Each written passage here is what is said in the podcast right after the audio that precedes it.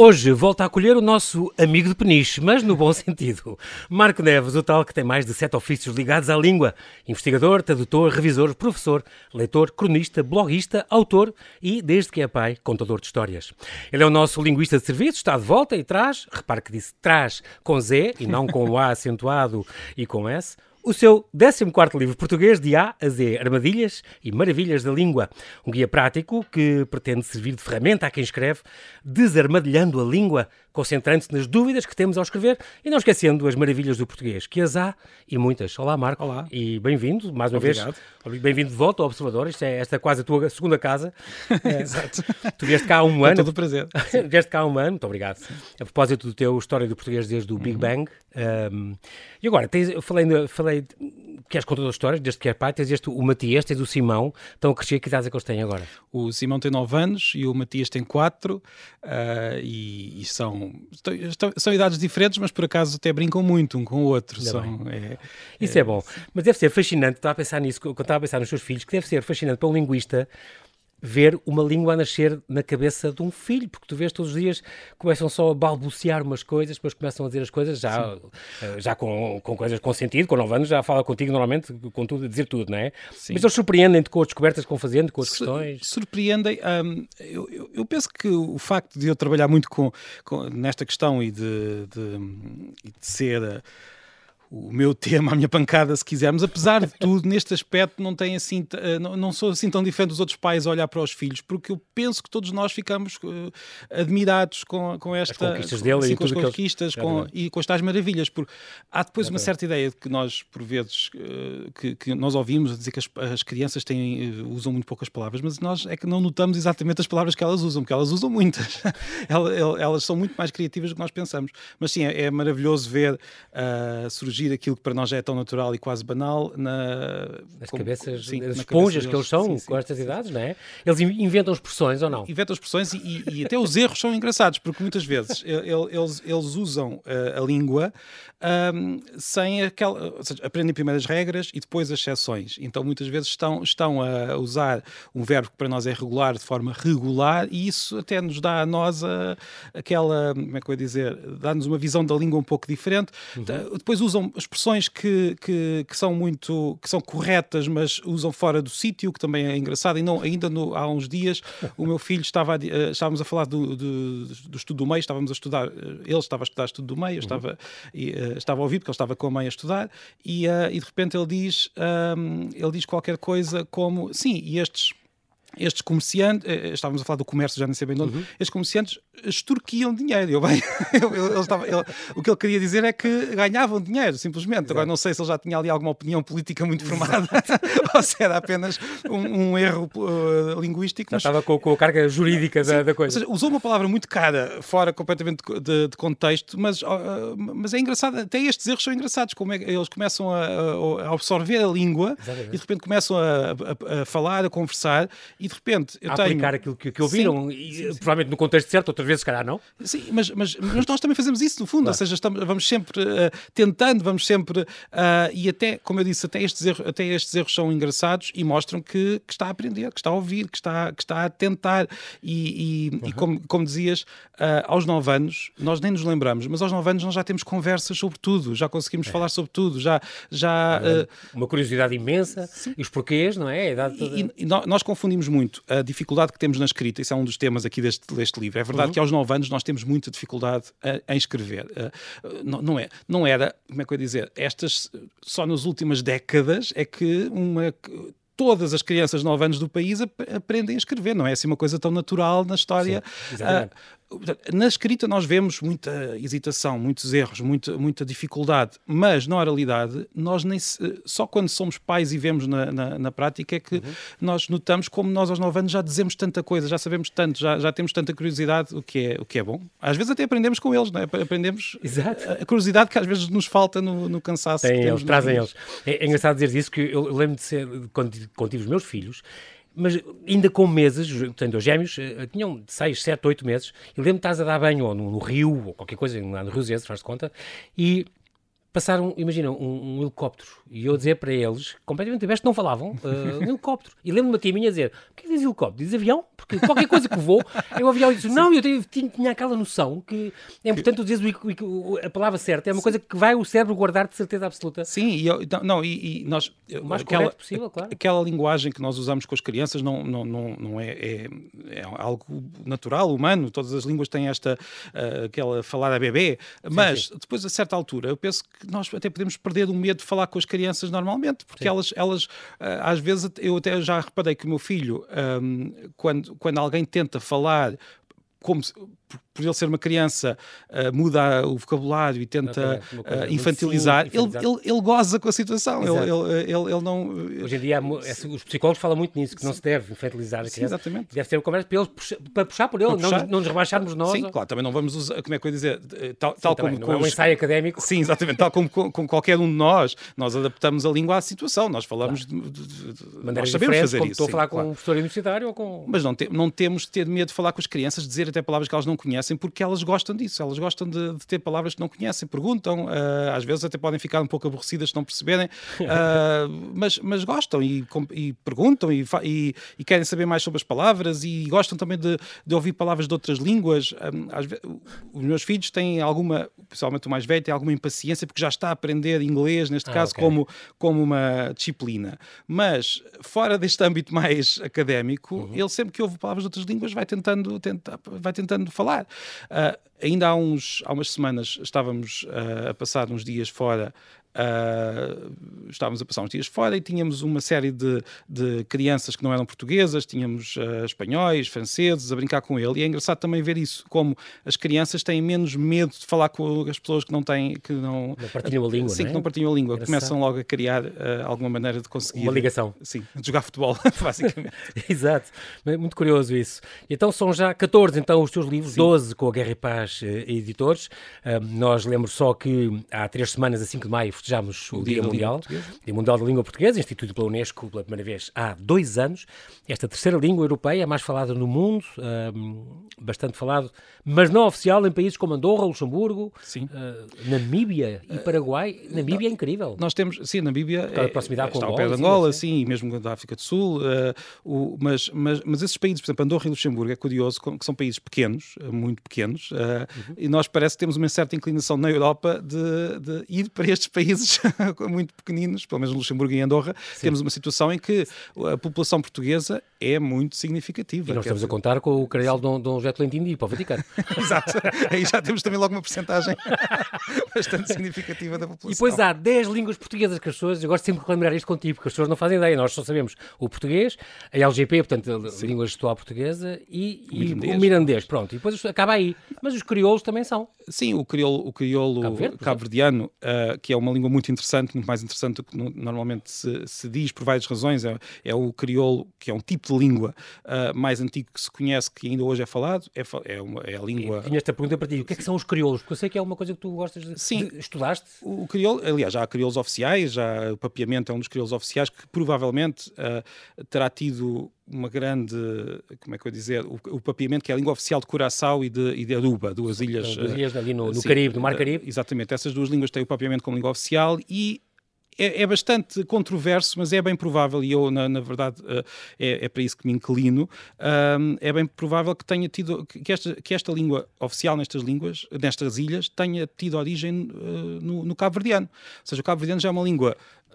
suficientemente antiga para já ter dado origem a outras, a outras línguas. E o, os crioulos são línguas que, são, que, que surgem numa situação muito particular em que há uma geração, neste caso estamos a falar de uma série de, de escravos que se juntam numa, numa, numa zona em que não sabem falar as línguas uns dos outros e têm de criar uma espécie de, de língua franca, tecnicamente é um pidgin, uma língua uh, de emergência, digamos assim, para conversar uns com os outros. Isso é também como havia na Jamaica, no Haiti. Sim, exatamente, exatamente. É, este, este pidgin é uma língua que não é uma língua completa, é uma língua só de... Feita de retalhos? Sim, é, é um pouco... Eh, usa os mesmos mecanismos que nós usamos na praia para falar com um alemão ou para falar com Exato. um finlandês que não conhecemos. Claro que tem umas âncoras, umas coisas. Exatamente, umas palavras que nós percebemos. Agora, é, é, é, é, isto, mas num contexto muito mais complexo e muito mais complicado, e de, em contexto de pressão, de esta, esta língua, entre aspas, criada à pressão depois é transmitida aos filhos, a novas gerações, às crianças, uh, que a aprendem, mas, e isto é algo extraordinário se pensarmos bem no que toca à, à, nossa humanidade, esta, esta nova geração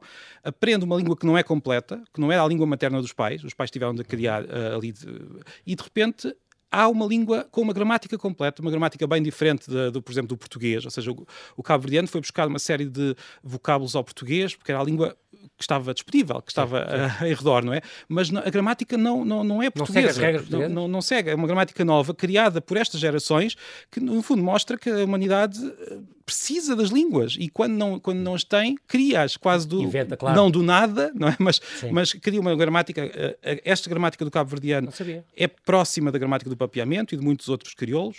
Uh, houve várias teorias ao longo das décadas sobre o porquê desta proximidade, provavelmente é porque, de facto, o cabo-verdiano foi a primeira destas línguas no Atlântico Norte, muito por causa do, do tráfico de escravos, quer dizer, eles partiam dali, iam para, para as ilhas das Caraíbas e levavam esta nova língua que tem características gramaticais muito curiosas. É uma língua, às vezes as pessoas queixam-se muito, e é verdade que, por vezes, queixam-se muitas redundâncias, de certas irregularidades, certos... Esta língua é uma língua muito limpa nesse sentido, a gramática é muito bem, é muito estruturada, muito... Mais, muito mais, mais regular, sim, mais regular, mas ao mesmo tempo é completa no sentido em que pode expressar tudo qualquer língua expressa. É. Portanto, não é, não é uma é uma gramática.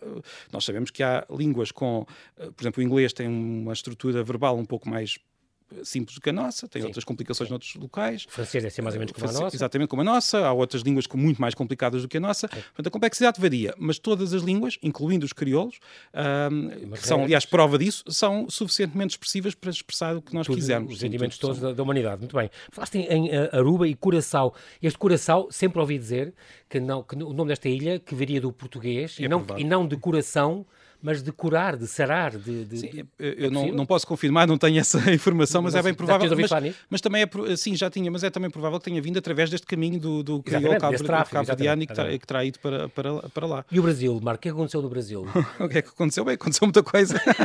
o, Desde então. Sim, aliás, o Brasil faz este ano 200 anos enquanto país independente, não é? Uh, que é algo significativo para a história do Brasil e para a nossa história, porque uhum. também é muito significativo para a nossa, claro. que, uh, digamos, é o o maior país de língua portuguesa, nós todos sabemos isso, é um país... 90 milhões, só isso é o Sim. grande 90% dos, dos falantes. O, o, que pode mudar, porque uh, se as tendências demográficas dos países de língua portuguesa em África se mantiverem e se o português se expandir nesses países, como parece que se está a expandir, por exemplo, em Angola o português é cada vez mais falado, curiosamente.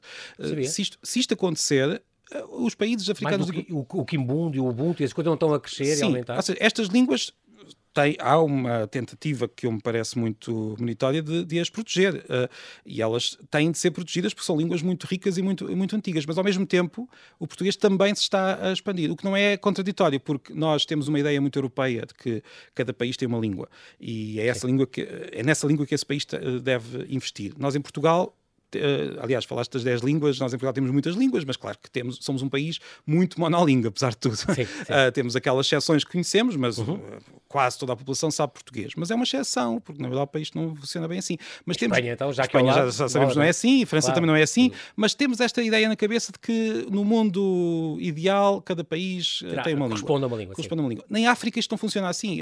é, muito, é muito fácil encontrar um africano que fala 4, 5 línguas. Claro, não as escreve, isto é uma, é, é uma distinção ah, okay. grande, não é? Não as escreve, mas fala, fala a língua, a por exemplo. do Swahili e a zona do. Na, no, no Quênia, o Swahili funciona como uma língua franca, não é a língua materna da maior parte dos falantes. Mas um, uhum. um queniano provavelmente irá falar Swahili, irá falar inglês, irá falar a língua da sua zona, irá falar a língua do, dos seus vizinhos, uh, com grandes misturas no meio, mas esta, este multilinguismo é, uh, digamos, o estado natural da humanidade. Uh, nós na Europa é que há uns 200... mal habituados. Sim, dá uns 200 anos para cá pensámos, é melhor Uh, todos decidimos uma língua, uh, mas a verdade é que a humanidade não funciona bem assim. Nós estamos mas sempre a. Não vê as fronteiras, sim, não é? Não funciona assim. No Brasil aconteceu essa, foi, ia haver essa adaptação. Sim, o, o, que aconteceu no Brasil foi algo que os brasileiros todos conhecem e conhecem e saberão até explicar bem melhor do que eu, uh, mas no Brasil, curiosamente, quando os portugueses lá chegam, durante as primeiras gerações, fala-se principalmente aquilo que se poderá chamar a língua geral, que é uma língua muito baseada no tupi-guarani e no, em outras línguas uh, da, que já lá existiam. Uh, olha, esta língua espalhou-se de tal maneira que o governo, o governo do reino chegou a precisar de intérpretes para falar com a população,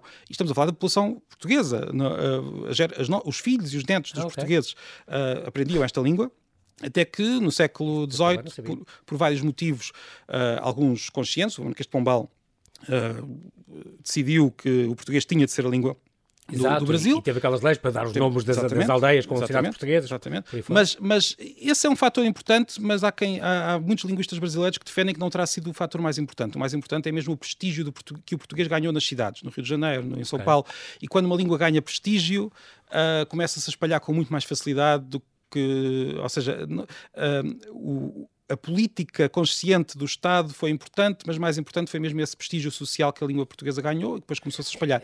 Mas, diz, diz. só, só diz, para, para completar, a verdade é que, como acontece sempre, Uhum. Quando, uma, quando uma série de adultos uh, aprende uma língua já como adultos, e houve ali uma geração que teve de aprender português uh, já como já enquanto adultos, nós aprendemos, aprendemos a língua com muita influência das línguas que estão por baixo, não é? E isso é uma das explicações, entre muitas, para as diferenças que existem entre, entre, entre Portugal e do Brasil os nossos irmãos do lado, lá, do lado lá do Atlântico. Esta coisa que tu estavas a falar, só para, para terminar esta, esta parte uh, de Angola e assim estar a Angola e Moçambique, por exemplo, está a crescer muito o português nos dois, ou está a falar Moçambique mais não conheço tão bem, mas é mais em Angola que, que há esta situação. Deve-se um bocadinho também aos esforços de, de, dos portugueses uh, presentes, do Camões, do Camões, alguma coisa mais uma vez, esses esforços incentivar? São, esses esforços são, serão importantes, mas não são são uma migalha. Okay. Uh, aliás, uh, cada um dos países de língua portuguesa em África tem uma, tem uma situação linguística muito diferente. Cabo okay. Verde é uma situação muito particular, é Guiné é outra. Agora, Angola, o que, tem, o que acontece é que o português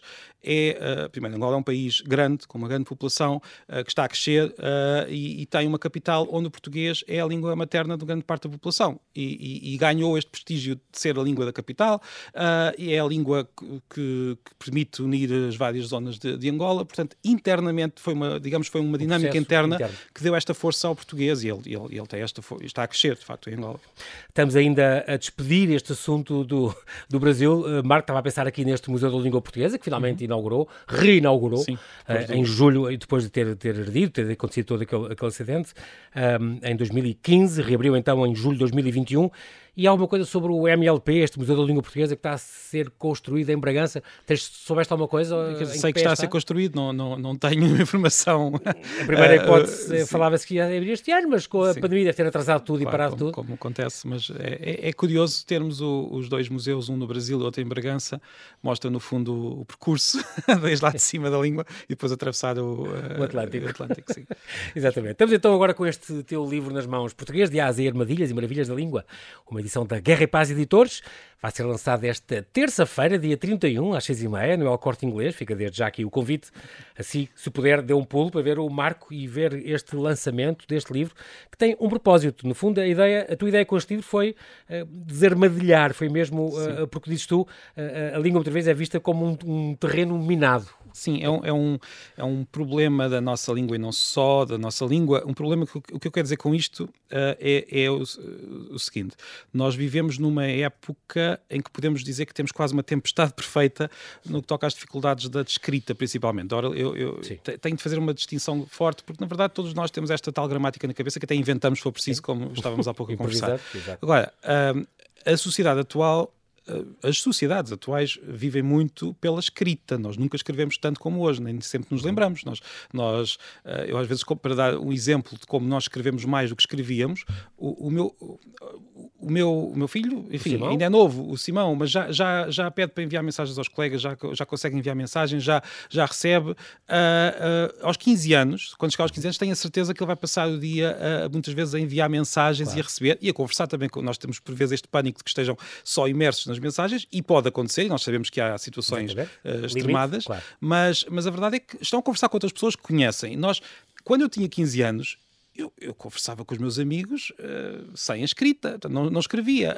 Uh, também acontece no, uh, entre alunos e professores, enviamos e-mails uns aos outros, enviamos estas mensagens. Entre, entre namorados, envia-se, havia as cartas de amor, é verdade, mas eram, eram relativamente raras comparada. Ou seja, uma pessoa podia passar a vida toda e escreveria a mesma quantidade de palavras nas cartas de amor que hoje escreve num dia entre, em e-mails, não é?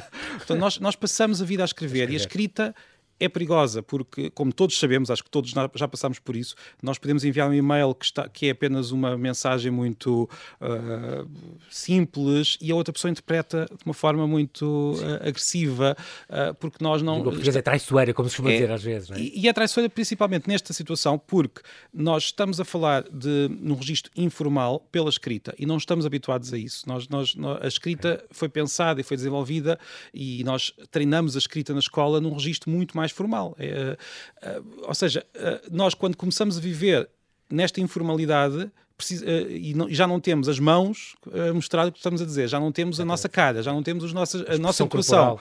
Tudo isso leva a que a, a, as conversas no dia a dia muito rápidas pela escrita sejam mais difíceis do que nós pensamos. E por outro lado, o nosso país, e aí é uma particularidade do nosso país no âmbito uhum. europeu, nós tivemos uma alfabetização muito tardia. Só hoje é que estamos a chegar a, um, a uma situação em que praticamente a população toda sabe escrever. Uh, mas mesmo assim, uh, no início do século XX, uh, nós tínhamos, se calhar, eu não tenho os números exatamente, mas teríamos uns 20% de, de, população, no início do século XX, uns 20% de população que sabia escrever, o que, é, o que era muito diferente dos outros portanto, países. 80% analfabetos nessa altura. Sim, portanto, como eu disse, eu não tenho os, os números sim. exatos, mas tínhamos mas, uma sim, maioria. Era uma porcentagem sim, sim, muito, é? muito forte. esta, isto não, era, não acontecia ao mesmo outros países europeus, ou seja, muitos países europeus tiveram uma alfabetização mais, mais antiga. Mais, o que é que isto quer dizer? Hoje nós estamos a corrigir a situação, mas este peso continua. Nós temos, por exemplo, ainda hoje. Uh, miúdos que estão a aprender a escrever em que os pais têm muita dificuldade, em que os avós têm ainda mais dificuldade. Ah, este, este, uhum. este, peso está a diminuir, porque lá está, as gerações, gerações vão, vão, avançando, sim, claro. vão passando, mas é um peso, as pessoas não têm absolutamente culpa nenhuma disto, claro, claro. e tentam ajudar o, mais possível. Faz parte da nossa história. Da faz nossa... parte da nossa história. E... Uh, da idiosincrasia do que é ser português hoje em dia. Exatamente. Não? O que acontece é que temos uma cultura onde a escrita não é tradicional, a leitura também não é. Nós temos índices de leitura muito, muito baixos, como sabemos, uhum. uh, também por causa disto. Quer dizer, se, se temos Mas, um país onde, onde se lê pouco, onde se lê também há de escrever pior. Não, não é? onde, onde, as pessoas não sabiam escrever nem sabiam ler, claro que não, não ganharam esses hábitos e não os transmitiram. Tudo isto leva a que também neste melhorar, momento. Mas, mas, ainda não é o que desejável. Sim, claro. claro. Nós, nós estamos a melhorar. Eu, eu não, eu não sim, estou. Sim, sim. Eu, eu, eu não acho. catastrofista, não estás nessa Sim, não estou nada catastrofista porque as pessoas, as pessoas têm aquelas, aquela ideia muito estranha de que antigamente todos escreviam bem e hoje todos escrevem mal. Quer dizer, antigamente as pessoas não escreviam, ponto final. não, não, não sabia. Uh, se escreviam bem ou mal era outro problema. Uh, agora, Uh, temos uma, uma sociedade que tem poucos hábitos de leitura, que escreve uh, enquanto sociedade há, pouco, há poucas décadas. Uh, e de repente, tal como nos outros países, e ao mesmo tempo que nos outros países, estamos a viver numa sociedade onde a escrita é importantíssima, onde nós somos contratados ou despedidos porque escrevemos bem ou mal, mesmo em, em, profissões que não, que não, não têm diretamente a ver com a língua, onde, onde, onde nós, lá está, namoramos pela escrita, conversamos com a família pela escrita, e, e tudo isto leva uma entrevista, a. Uma coisa, temos dificuldades em, em expressar-nos e, e, não percebemos coisas Sim. que nos, não interpretamos bem mails que e, nos mandam. E temos é muita insegurança, isso é outra questão. Muitas pessoas têm okay. aquela ideia e vão à procura dos tais, uh, das tais pequenas regras simples que nos digam, ah, eu não posso escrever isto, mas posso escrever aquilo. A língua é muito mais complicada do que isso, e a escrita é muito mais complicada. E nós, com esta insegurança toda, acabamos por nos agarrar a essas pequenas uh, regras, o que. Uh, quanto a mim, acaba por ser uma, uma visão um pouco redutora do que é a língua, porque a língua precisa de treino, precisa de que a pessoa escreva uh, com esse cuidado que é preciso ter, com, sabendo as armadilhas que tem, sabendo estas armadilhas de expressão que nós temos, mas também com alguma coragem. O que eu digo a certa altura no livro é: nós, ao escrever, temos de escrever, temos de reler, temos de rever, que é coisa que nós não fazemos na oralidade e, e é uma mudança mental que é preciso uh, perceber. Quando nós estamos a escrever, nós podemos chegar ao final do texto e rever, mesmo um e-mail, mesmo uma sim, mensagem. Sim, claro. uh, é, é preciso fazer isto tudo, mas depois temos de, de arriscar, temos de enviar, temos de, temos de, temos de continuar a escrever. Cinco, faz parte. Cinco, cinco passos Sim, que tu exatamente. tens neste livro para, para escrever melhor. Uh, e começa logo por esta definição de língua, que não é uma coisa tão líquida como isso, não é assim tão clara língua. E aprendi contigo que era o idiolecto, que é mais, digamos, o nosso estilo de falar, o sociolecto, que eu pensei que era só a parte dos médicos, que não se entende. O que... Não, não isto, isto é todas as línguas, não é? Uh, nós, Sim, nós, nós todos sabemos isto instintivamente. Nós há palavras que associamos a certos grupos sociais. Sim. Podem ser profissões, podem ser grupos sociais mesmo, classes sociais. Nós, nós todos sabemos que a palavra vermelho encarnado tem uma certa conotação social, uh, principalmente na zona de Lisboa. Uh, tudo isto uh, acontece em todas as línguas. Uhum. já foi estudado por muitos sociolinguistas que conseguem, uhum. que tentam perceber, e por acaso é uma das dinâmicas, enquanto que a, a, diversidade linguística regional está a diminuir, nós hoje temos um país. Esta, Mais homogeneizado? Sim, exatamente, okay. por vários motivos, também pela escola, pela, pela claro, televisão, pela rádio. Uh, mas por outro lado, esta questão social, isso nunca desaparece, porque há sempre mecanismos uh, quase de distinção. Certas pessoas, com, os nomes próprios são um caso muito particular, sim. que eu não falo aqui, mas sim, que é estudado também em várias línguas. Os nomes uh, começam a ser usados por algumas famílias, começam a ser considerados nomes de prestígio, começam a ser usados pela população em geral e de repente essas famílias escolhem outros. Já. Já, exatamente. Isto acontece em muitas áreas da língua, é um mecanismo, enfim, uh, pode até ser um pouco feio se quisermos, mas é natural né, Sim, em todas as sociedades. Acontece, é? exatamente. Acontece. A origem das letras, do que falas também, e aí calculei que fosse para a Suméria e para as tabuinhas, uh, e a escrita cuneiforme, está bem, e o alfabeto com os fenícios. Isso mantém-se. Sim, isso mantém-se. uh, há uma coisa que, que, que, que, muda, se calhar, nessa história mais, mais simplificada que sim, nós tínhamos. que não, não é que mudasse, nós sempre soubemos isto. Não é que mude, nós sempre soubemos isto, mas é algo que eu aqui tento sublinhar. Esta, esta transição de, das várias fases da língua é muito mais gradual do que nós pensamos. Ou seja, uh, não houve um fenício que se saiba que se, que tivesse, que se tivesse sentado e tivesse dito, um agora vou inventar o alfabeto. Não aconteceu isso, foi devagarinho. Sim. As invenções muitas vezes são, são, são graduais. séculos ou... Séculos. Ninguém pensa, em nenhum momento, provavelmente, alguém pensou, olha, um alfabeto, coisa tão, tão útil e tão, tão, útil. tão importante. Simplesmente, falta que fazia. Exatamente, falta que isto fazia. Como é que eu, eh, como nós hoje dizemos os telemóveis, como é que nós vivíamos antes dos telemóveis? Ninguém deve ter dito isso. O que aconteceu foi, gradualmente, o alfabeto foi se desenvolvendo, foi sendo afinado. Aliás, uma coisa muito simples, o alfabeto fenício não tinha vogais. Foi quando se transferiu para a Grécia, para o alfabeto grego, okay. que ganhou as vogais, porque eram úteis para, para, para, o grego, não tão úteis para o, para o fenício. Uh, mas provavelmente também não, foi, não houve nenhum grego que tenha dito falta aqui qualquer coisa. foi, foi, foi gradual. É, é engraçado falar no grego, porque é outra coisa que também vem nesse livro. O latim, por exemplo, que deu várias línguas. O grego não. Sim, Uh, As pessoas diriam que são duas línguas exatamente. não iguais, muito parecidas nesse aspecto. Uh, há, há, quem até diga o grego sobreviveu estes séculos todos e o latim não. Mas na verdade não foi bem isso que aconteceu. O latim sobreviveu. Pois, tu dizes isso mesmo. Não, não, as línguas não, só são mortas quando acaba o último falante. Exatamente. E, é? e nós estamos a falar latim. Ou seja, desde, derivação, desde, é? sim, desde, desde, o Império Romano até hoje, uh, aqui nesta zona, mais ali no, no Noroeste e depois descendo um pouco para aqui, uhum houve uma continuação, quer dizer, Sim. e provavelmente esta continuação até já vinha de trás. É? Sim. Ou seja, o latim, quando foi aprendido por, por, esta população daqui, já terá sido aprendido com muitas características das línguas que cá existiam.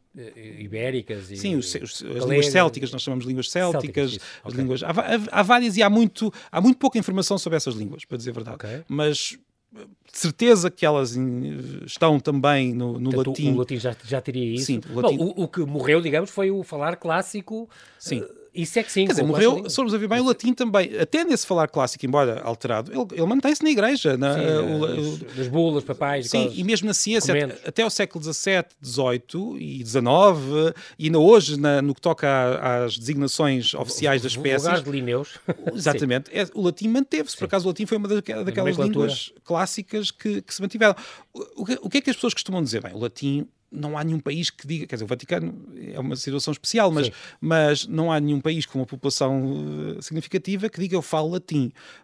No Grécia, na Grécia, no caso da Grécia, existe uma. uma, uma Só que é o grego um país que é o grego. Não, o que eu quero dizer é a Grécia continua a dizer que a sua língua é o grego, Sim. sem mudar de nome. Sim. Ah, e mas, os italianos não dizem que é o latim. Exatamente. Claro. Mas, na verdade, na prática, o que aconteceu foi algo muito parecido. As, as línguas foram mudando. No caso do latim, dividiu-se em várias línguas. No caso do grego, eh, há uma língua no Mar Negro que se pode considerar como uma língua grega diferente, mas enfim, isto é, é não, não é assim é tão objeto, linear, não é? Sim, mas na verdade, entre os sim, mas, mas o grego é o grego uh, e manteve-se com este nome. Agora, as diferenças entre o grego atual e o grego antigo são podemos dizer que não serão talvez tão, tão ah, significativas como entre o latim e algumas das línguas latinas, mas são muito significativas, são duas línguas diferentes. Os gregos de hoje leem perfeitamente um, um escrito do, do Não, não, não leem, ou seja, são duas línguas... Uh, a Grécia tentou impor durante muito tempo uma, uma versão da sua língua muito classicizante, é uma, okay. uma versão artificial que tentava, uhum. uh, como todas as normas, aliás, são sempre um pouco artificiais.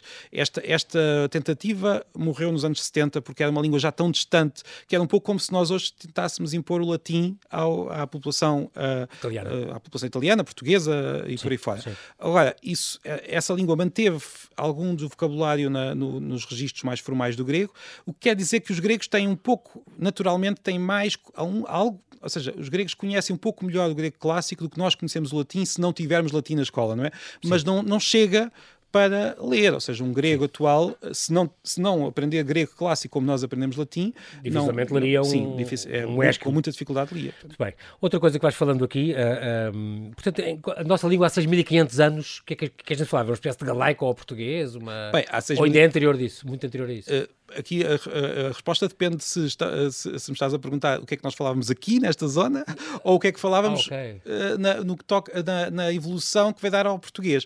Uh, a nossa língua vem do, vem do do que nós hoje chamamos galaico-português ou galego-português, que é uma, um nome um pouco anacrónico, um pouco não, muito anacrónico, mas uh, esta língua que veio da origem portuguesa ao galego vem do latim, com muita influência das Sim. línguas anteriores e com uma série de, de palavras que vieram de várias línguas. A, a, história é muito complicada. Sim. Essa língua latina vem de outra língua e nós esquecemos dessa história que, vem para trás, que, que, está para trás, vem do proto-itálico. O proto-itálico vem de, de, uma língua, eu, eu, digo sempre que estes nomes são muito feios, porque foram atribuídos agora nos últimos, nos últimos séculos. Uh, veio do proto-indo-europeu.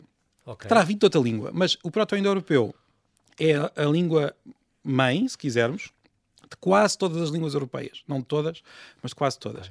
Também do, do persa. Imagino que o farsi. Não, mas imagino que as exceções devem ser o turco ou o basco. Sim. Ou... Não, exato. O, o, turco, o basco, o maltês, o, o maltês. finlandês, o húngaro, uh, Magiar, o lapão, uh, também, também é uma exceção, mas são exceções. Okay. Sim, no, sim, no meio desta... O basco é a mais próxima e é muito curiosa porque é a única que não, não fazemos a mínima ideia de onde é que aquilo vai. E não tem regras nenhuma, diz o artigo depois do substantivo. É uma coisa extraordinária. Sim, tem não? regras muito diferentes. Incrível. Estão, estão, o género é completamente diferente das nossas. Pronto. O proto-indo-europeu, que dizem muitos especialistas, e isto mais uma vez é objeto de guerras, mas uhum. há um certo consenso entre muitos especialistas de que uh, era falado na zona, curiosamente, da atual Ucrânia. Portanto, okay. a, a, as planícies de, ali na zona da Ucrânia Uh, os estudos parecem indicar que esta língua seria falada por aquela zona e depois okay. veio em grandes uh, é, migrações. Talvez migrações, talvez uh, há, e há muito estudo ainda a fazer, mas poderão ser migrações, poderá ser apenas contactos comerciais, em cada uhum. sítio poderá ter sido uma poderá ter sido uma história diferente. expandir, esta língua expandiu-se para Oriente, porque chegou à Índia, okay. o sânscrito tem origem nesta Exatamente. língua, uh, expandiu-se para o Irão atual, expandiu-se para, para o Ocidente, chegando até este, esta, esta ponta que é, o, que é o que nós hoje temos. Uh, vamos agora. Portugal. Marco, nós temos 4 minutos, vamos. Isto, nós podemos falar muito tempo. Exatamente. Mas vamos agora em respostas rápidas. Vou-te vou perguntar aqui uma coisa ou outra. Por exemplo, a nível dos palavrões, não posso deixar de falar disso, toda a gente me perguntou lá fora, vais falar disso. O mais usado em Portugal não é milhares, como as pessoas pensam. Exato. Uh, esse era o quarto. Sim, isso foi uma investigação que eu tentei fazer, uma investigação muito informal, mas eu descrevo aqui. Uh, Surpreendeu-me, porque, ao, digamos, há o palavrão começado por M, que nós também não, não sei se podemos dizer. Mas que é parecido não, com perda, mas não é? Exatamente. Há o palavrão começado por F, e que acaba no, no, num pronome. Exatamente. E eu, eu estava, estava convencido que isto é daquelas coisas que nós faríamos mais à vontade num café e não no, na rádio. Exatamente. Mas mas eu estava convencido que iria ganhar o, o M, mas na verdade. Hum, mas não, foi o segundo. Foi o F, sim. Mas, mas eh, lá está, isto foi um pequeno, uma pequena investigação com poucos participantes. Era daquelas coisas que podiam ser mais uh, trabalhadas para vermos quais é que são Outra os dúvida que, que aqui se fala é os, os bilhões e os, os bili, bilhão e bilhão. Eu tinha ideia há uns anos que bilhão era milhares de milhões e que bilhão seria milhões de milhões. Sim, uma hipótese. Mas... Li isso não sei onde, não sei se era do Brasil, se não. Mas não. aqui não, aqui tu defines e o que sim no português neste momento em Portugal. Sim, português de Portugal diz que bilhão é milhar de milhão. Sim, houve uma tendência para uniformizar na, em nos vários países o uso dos números grandes, e principalmente nos uhum. anos 60, uh, a partir, uh, com, com, origem na França. Uh, a maior parte dos países europeus usa a palavra correspondente a bilhão para os milhões de milhões. E os milhares de milhões são milhares de milhões, nós dizemos mil. Sim, Agora, o grande problema nesta questão é que o inglês não seguiu esta, não pois, seguiu esta e regra. Estamos a ler coisas do estrangeiro, Exatamente. temos que adaptar Como o inglês é muito, muito influente, há aqui uma grande confusão claro. atual nesta. Exatamente. Este, este livro depois continua por uma série, uma série grande, os erros falsos, por exemplo, lembro disso, do expultar ou despoltar, as palavras pijama, como tu dizes, o deslargar, destrocar, uh, o comer, o desandar. Falas muito nisso como registros populares, que, não é que esteja errado, portanto existe, não é? A questão dos velhos erros falsos de tirar impressões digitais sim, ou fazer a barba. A questão do des, uh, uh, muitas pessoas ficam. Troca-me um uma nota de mim. Uh, sim, pensar que é um erro lógico, mas na verdade é simplesmente uma questão de uso popular de, de uma palavra. Uma palavra que que é popular. Agora, aquele des tem vários significados em português. Nós dizemos desinquietado e não é nada popular, é uma palavra perfeitamente. Às vezes quer dizer o contrário, não é? Exatamente. Não, às vezes quer dizer o contrário, outras vezes quer simplesmente uh, sublinhar a palavra. O desinquietar é a mesma coisa que inquietar, é apenas uma palavra um pouco maior. E isto pode parecer um pouco, é pouco, pouco lógico e estranho, mas a nossa língua é, é. Nossa e as outras todas têm muitas destas uh, artimanhas que nós nem notamos. Aliás, a grande maravilha da língua, eu diria, é mesmo uh, quão complexa ela é. Ela é muito complexa língua é, é, é, e nós nem sequer notamos, nós só notamos quando aparecem estes, estas, estas dúvidas, estas dúvidas exatamente, exatamente. mas em qualquer conversa nós estamos a usar estruturas eh, que nem imaginamos. Nós usamos com naturalidade uh, na, ao conversar e, e, e, quando nós abrimos a caixa e vemos o motor que está lá dentro, ficamos uh, admirados. bastante admirados. E Exatamente. E depois muitas, muitas coisas, o porquê, porque é que se diz, quando é que se diz separado e não por. Essa vou deixar aqui para quem quiser o, ler o livro. Exatamente. o joia aí não fala, mas joia é uma coisa que não leva acento e eu acho sempre devia levar, é uma coisa horrível. Uh, sim, aí já, já estamos a entrar na questão do acordo ortográfico, mas, mas isso dava-nos para mais duas horas. Exato, não. Conversa, não. É? As dúvidas sobre o A ou A, o A com H ou sem H, com certeza, é é expressão que eu chamo a, a Pedro Maia, o e-mail do Leiria está sempre Aí não há grandes dúvidas. Com a questão da ortografia, apesar de tudo... Há quem use junto, escreva junto. Sim, mas aí é um erro e aí claramente um erro, porque a ortografia é bastante mais estável e fácil de, de, de, de definir, apesar de todas as guerras que, que, que, conhecemos, mas uma coisa é o uso do vocabulário, outra é o uso da ortografia, que é, digamos, o ponto da língua onde ela pode ser, uh, pode ser uh, uh, digamos, organizada a partir de cima. Estas pequenas dúvidas vão, estão todas neste livro, o soalheiro ou solarengo, alguns óbvios que pessoa, pelo amor de Deus, tem que ver o mal feito que diz tudo junto. pronto, o dum, se o dum é proibido ou não, de um, se é proibido ou não, poder ou poder, alugar ou arrendar, as diferenças. São estas pequenas dúvidas que, que no fundo, tu até inventas novos verbos. Eu vou bumer, nós bumemos, vós bumais, pronto. É muito engraçado este, este sempre passear pela língua portuguesa pela, pelas mãos do, do Marco Neves. Marco, nós infelizmente nós não temos tempo para mais, mas quero-te agradecer a tua Eu gostava de agradecer muito o interesse e a conversa. E, e assim que, que, nos ouve, fica então este convite, já esta terça que é lançada, às seis e meia no Corte Inglês, esta nova obra do Marco Neves, o português de A a Z, Armadilhas e Maravilhas da Língua. Se puder dar lá um pulo, traga para casa mais esta ferramenta bem útil para falarmos e, sobretudo, escrevermos melhor. Bem-ajas, Marco. Obrigado. Até breve.